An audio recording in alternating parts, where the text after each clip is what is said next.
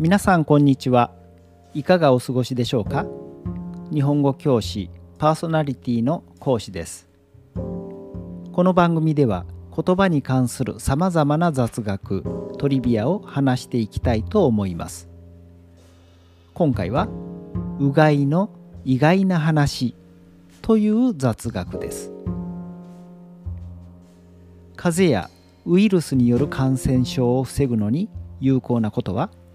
マスクをしたりよく手洗いうがいをすることと言われていますね。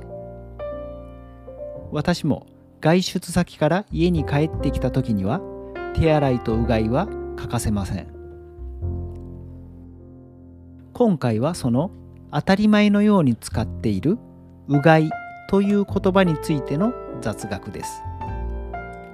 うがいとは広辞苑で調べますと水などを含んだ口や喉をすすぐこととあります。平安時代後期の書物中外省や鎌倉時代初期の書物水鏡にもうがいの用例が出ていますから当時の都ではすでにうがいをする習慣があったようです。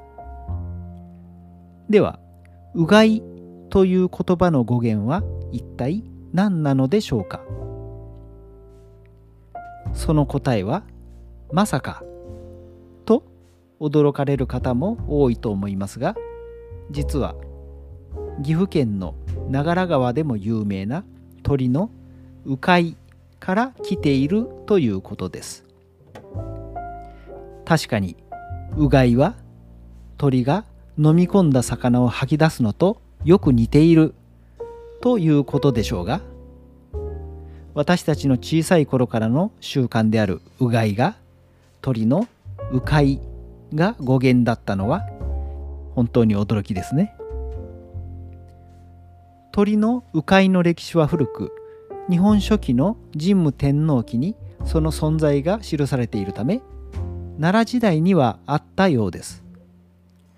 ですから鳥の迂回からうがいへと変化した順番も理屈に合いそうです。いかがでしたか？今回はうがいの語源はうかいだったという雑学をお送りしました。鳥の「う」のことを思い出すかもしれませんが新型コロナが収まるまでは毎日うがいを続けたいものですね。それではまた次回も日本語に関する雑学でお耳にかかりましょう。ごきげんよう。さようなら。